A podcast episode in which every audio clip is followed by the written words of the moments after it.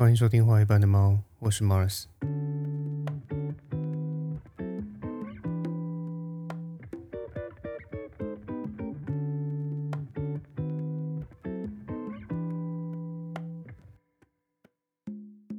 不晓得听众里面有没有人和我一样是爱看脱口秀跟单口喜剧的人？那虽然现在多数人时常把这两个概念混用，甚至会下意识的认为说，啊，脱口秀就是指那些呃艺人自己一个人站在台上讲笑话的表演艺术，但其实这是两种截然不同的表演形式。所以这边呃也不免俗的要先来定义一下什么叫脱口秀。所谓脱口秀其实指的是谈话性节目，也就是说它会有来宾的座位，然后有主持人提问或是设定一个主题，让这些受邀的来宾们呢针对这些主题去回应，甚至是彼此针锋相对、互相吐槽的啊电视节目。举一个大家比较容易理解的例子，比方说台湾已经停播很久的《康熙来了》啊，《国光帮帮忙》都属于这种脱口秀节目，或是近几年比较著名的《伯恩夜夜秀》也是属于脱口秀的范畴。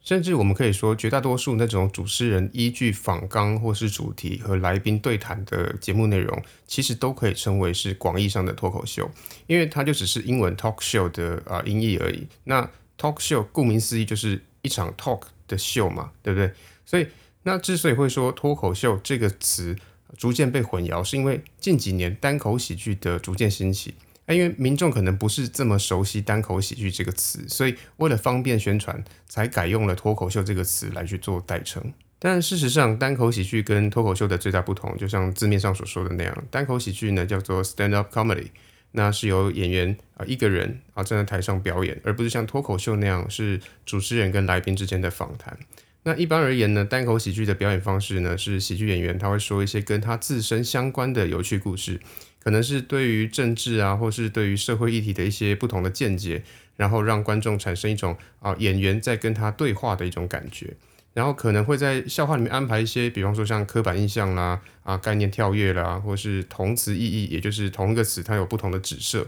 那或是一语双关啊，或者是甚至是一些谐音笑话之类的段子，甚至可能会加入一些。音乐啦、歌唱啦、舞蹈啦、道具啦、魔术之类的方式来去增强它的舞台效果，吸引更多的观众。用最简单的例子来说，伯恩夜夜秀就叫做脱口秀嘛。而伯恩前一阵子在这个小巨蛋举办的个人专场《破蛋者》，那就叫做单口喜剧。那为什么今天会提到脱口秀跟单口喜剧的差别呢？主要是因为在社群媒体上面，我们不时就会看到那些啊，在评论政治口水啦，或者是啊政治人物闹笑话的时候，底下留言区都会出现说，哦，这比沙台好笑，或是这根本比伯恩好笑太多，不出道当喜剧演员太可惜之类的评论。但我平心而论，不管是萨泰尔或是呃伯恩也好，其实我们完全可以感觉到他们呃。他们的笑话的段子绝对都是精心设计的，而且也是反复打磨过的。那好不好笑，这本来就是见仁见智的事情，所以我觉得也没有必要因为某次事件之后就完全否定他们啊设计这些笑话的用心。那比较有在发牢这类议题的人，应该都知道说啊，伯恩跟萨泰尔之所以会三不五时就被抓出来编、抓出来嘴，就是因为伯恩在某次的笑话上面开了正南容的玩笑。那当然有一些听众可能不清楚这是怎么回事，所以我这边稍微简述一下。就是曾伯恩呢，他在某一次的专场上面讲了这么一个笑话。他说，如果人间烧一个东西，阴间就会收到另外一个一样的东西。那当郑南荣自焚之后，那阴间就会有两个郑南荣。这边稍微解释一下，虽然有些人会认为说这个笑话不合逻辑，但其实这个笑话本身的设计其实是啊基于模糊了人跟物被火化之后会在阴间造成的衍生物这个点。也就是说，郑南荣作为人来说，他在自焚之后。理当啊，他会变成一个孤魂野鬼，然后来到阴间嘛，对不对？但是如果我们把郑南荣的躯体看作是物的话，那不就像是烧金纸或者烧一些抓储一样，就是阳间烧完，然后立刻会在阴间出现。所以因此，呃，阴间会有一个郑南荣的魂和一个郑南荣的体，所以因此会有两个郑南荣，这就是这个段子的逻辑。只是这个笑话确实触及到太多人的伤痛啊，也因为。啊，使用了台湾民主发展史上面最令人感到沉痛的一块，而遭到多数人的挞伐跟谴责，认为说这不叫玩笑，这叫做踩在前人先烈的觉悟与牺牲生命上面的一种白目。认为伯恩之所以能够在这个时代开这种玩笑，就是因为他所调侃的那个郑南荣，他以自身生命作为代价而换来的自由。所以虽然这个笑话的内容并不是真的冒犯到当事人，毕竟当事人郑南荣他已经啊离世已久嘛，但是这个笑话他踩到的是台湾人，尤其是民主自由后的台湾人心里面的那个神圣符号，所以自然就会有人因为这一则笑话而感到一种被冒犯的感觉。那事实上呢，这也是这种单口喜剧里面的一种流派，叫做地狱梗。也就是讲一些讲了会下地狱，然后听的人如果笑了也会一起下地狱的笑话形式。以台湾来说呢，近期地狱梗笑话的代表人物应该是 Jim 陈建平，他最为广为人知那场地狱梗表演，应该是两年前的那场吐槽大会“瓜吉无法党”里面的演出。那如果各位有兴趣的话，可以自行到 YT 上面找来看。那总之呢，当时这个 Jim 为了吐槽同场的另外一位演员小欧他的单口喜剧有多难看，所以他在舞台上面说出，与其去看小欧的表演，他宁愿再一次的参加自己父亲的葬礼。那透过这种极度悲伤的经验呢，来去建构一种两相对比的荒谬，以此来炮轰啊小欧的作品到底有多无聊，然后以此制造笑点。那同场地狱梗呢？还有为了消遣伯恩当年接韩国语的政治业配的时候，还装模作样的在节目上假装自己是真的在偶然的情况下打通了韩国语的电话，所以才邀请韩国语来上节目的桥段，然后以此来消遣说啊伯恩他可能啊就算是自己的阿公从楼梯上面摔下来需要急救送医所打的电话，也可能跟韩国语的那通电话一样都是 C 的。那以及为了消遣。呃，这个当晚的 Rose 的主角啊，瓜吉所经营的上面不要看他们拍摄的影片有多难看，所以强调自己其实都是偷打了自己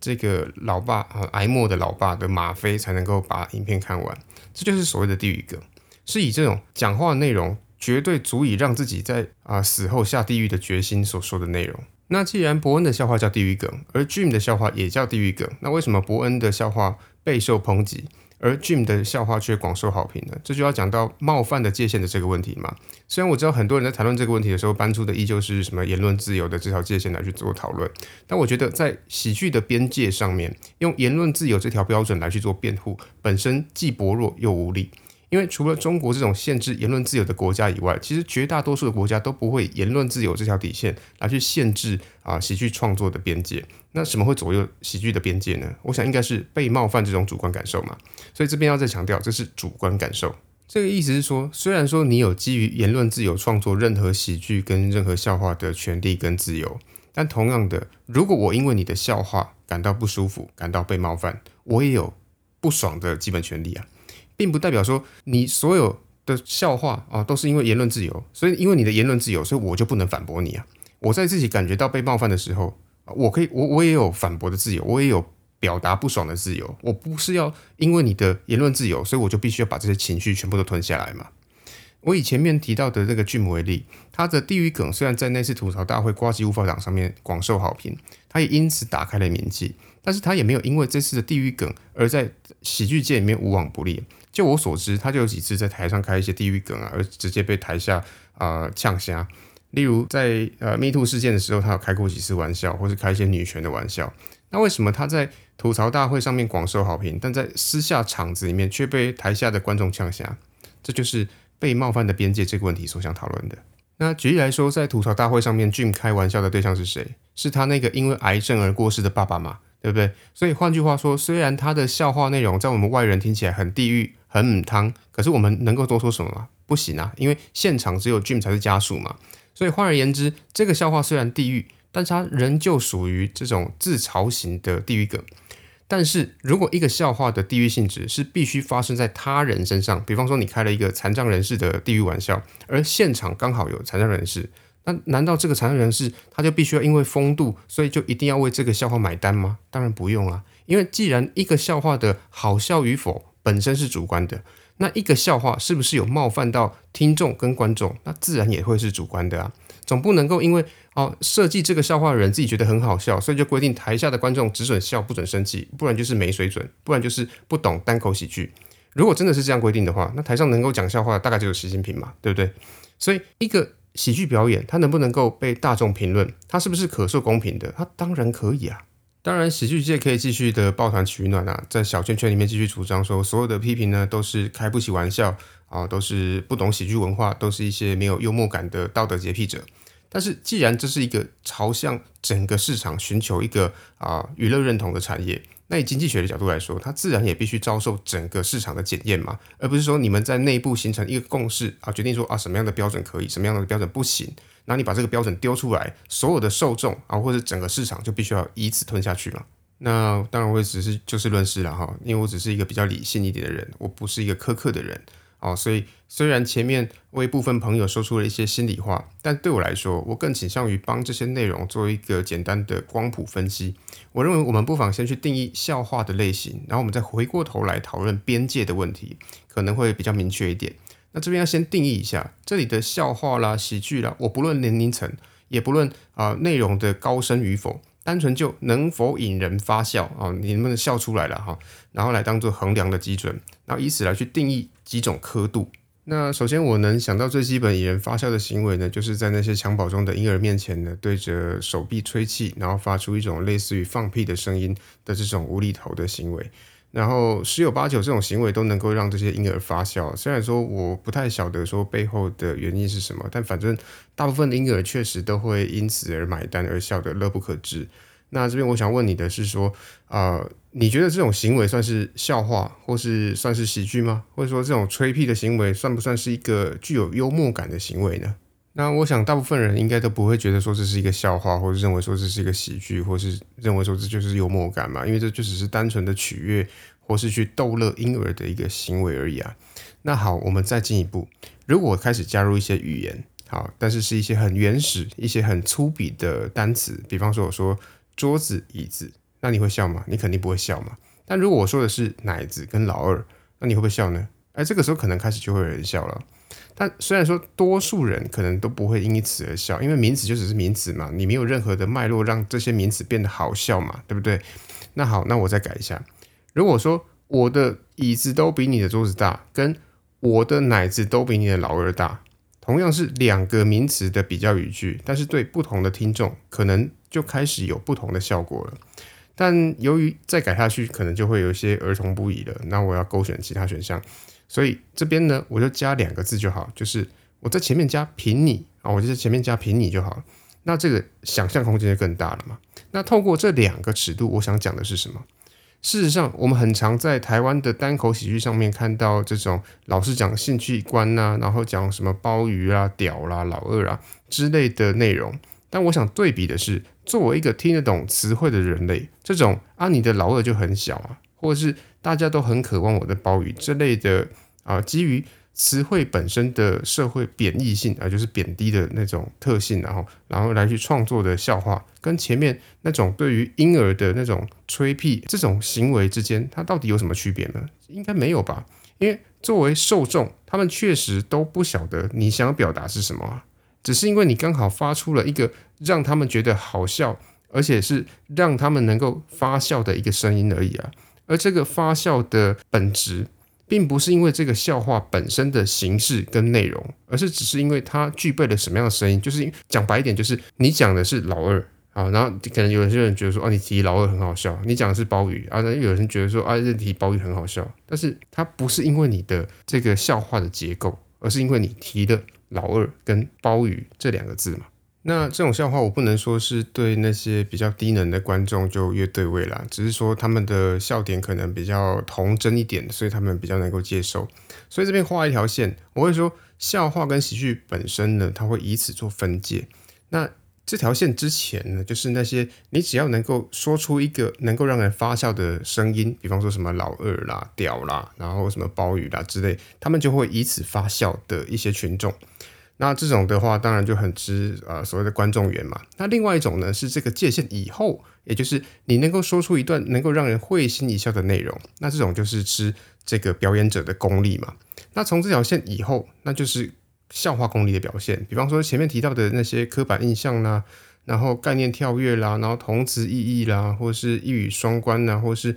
呃谐音笑话之类的段子，就是真正的笑话嘛。那这边我以实例来解释，比方说像呃呃刻板印象，如果我要讲一个客家人他很吝啬，我要讲一个这样子的笑话，那我可能就会说啊，客家地区的黑道他们都相对的比较和平，他们只会用刀不会开枪，因为为什么？因为子弹很贵啊，这就属于刻板印象的笑话嘛。那概念跳跃的意思是说，就是我一开始讲述的内容是 A 嘛，可是因为 A 跟 B 之间可能有一定的关系，所以我就直接写一个笑话，把 A 的内容过渡到 B 上面去。那我知道这样讲，大家可能还是有点听得不飒飒了哈，所以这边我就直接举一个例子，大家应该就比较能够理解。比方说像呃贺龙在呃岩上捧下他的演出里面，他有吐槽这个呃直棒前赌打假球而被退职的前直棒明星陈志远的一个桥段，因为在棒球的规则里面呢，啊有一个规则是说，就是投手他故意对打者投出四坏球保送。因为可能打者很强嘛，比方说像这个大谷翔平嘛，他就很常被被被保送。那这种行为呢，就叫做近远。那故意输球呢？啊，故意输球就叫做陈志远。因为你看他就是近远啊，我是故意保送你，跟我故意输球啊，一个叫做近远，一个叫做志远。好，他就仅用一个字的差别来制造一种故意保送跟故意输球的差别，来去考 C 陈志远这个来宾嘛。那这种笑话就叫做概念跳跃，也就是从 A 到 B 的负面滑坡，它是用这种方式来去制造笑料的一种手法。然后再来是同词意义这部分呢，我以伯恩最近在啊破蛋者这个场子里面的段子来说好了。他说，如果台海危机，那我们就去空台股，因为这么一来呢，万一中共的空军升空了，那台股的空军也会升空嘛。那这里运用的就是同一个字，但是它有不同的意思的一种呃同词意义嘛，就是同一个词，但是它有不同的意思。那这种意义呢，它就有不同的指色嘛。如果说你有玩股票，或是你听得懂股票的的术语，你就知道说他在讲什么。然后透过段子呢，他把不同的概念，然后透过同一个句子或者同一个词汇，然后把它放在一起，巧妙的搭在一起，然后进而产生出某一种效果，这就叫做能够让人会心一笑的内容。那以上的手法呢，都是透过文字的堆叠。变换还有概念的错置抽换，来去建立啊语境里面的一些荒谬跟矛盾。那这种我们很容易能够透过现实跟呃笑话的对比，明显的看出他们的荒谬还有逻辑矛盾之处。这就是这类的笑话他们的核心所在嘛。最后我要谈一点比较迂腐一点东西，就是关于幽默这件事情。因为所谓的幽默，并不见得要。呃，构筑在一些精妙的或是一些能够普遍让人发笑的环节，而是更在乎发球跟接球之间的关系。那这种幽默呢，其实比较接近于那种顿悟型的幽默。这边我就要提一下余光中的一篇散文，叫做《幽默的境界》。那这篇文章里面有这么一句话，他说：“呃，幽默也是一种天才。”这些讲幽默，也就是说笑话的人，他们灵光一闪，袖口一开；而这些听幽默的人，也就是所谓的听众，他们的反应必须要是啊敏捷的，他必须要是机敏的，他们才能够接得正着。而这种场合呢，听者的悟性，就是他们的领略的能力，它更接近于一种啊禅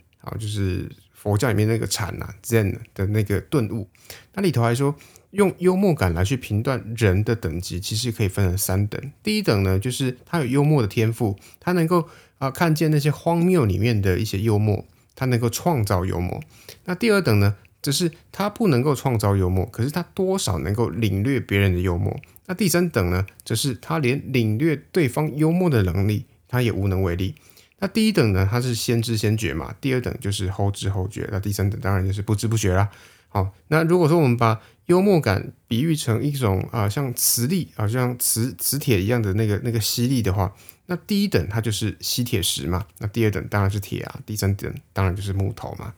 那如果在现实世界中，它也是如此啊。有些人在你开了玩笑之后，你还得跟他解释半天，说啊，你的话中之意啊，你的笑话到底是什么意思？那就失去完全失去了幽默的本质了嘛。换而言之，更多时候幽默这件事情，它其实是一种啊类似于禅机的一种状况嘛。那会不会发酵，完全取决于呃听众啊，也是聆听者他顿悟的这个资质嘛。所以从这个角度来说，喜剧的分界在哪里？虽然我觉得说我们可以画一个分界线，但是好像还是更基于受众的资质在哪边多一些嘛。那同样的，如果你对今天的内容有任何的意见，或是有任何的看法，我都很欢迎到 IG 上面留言跟我讨论。那 IG 的链接我也会放在资讯栏。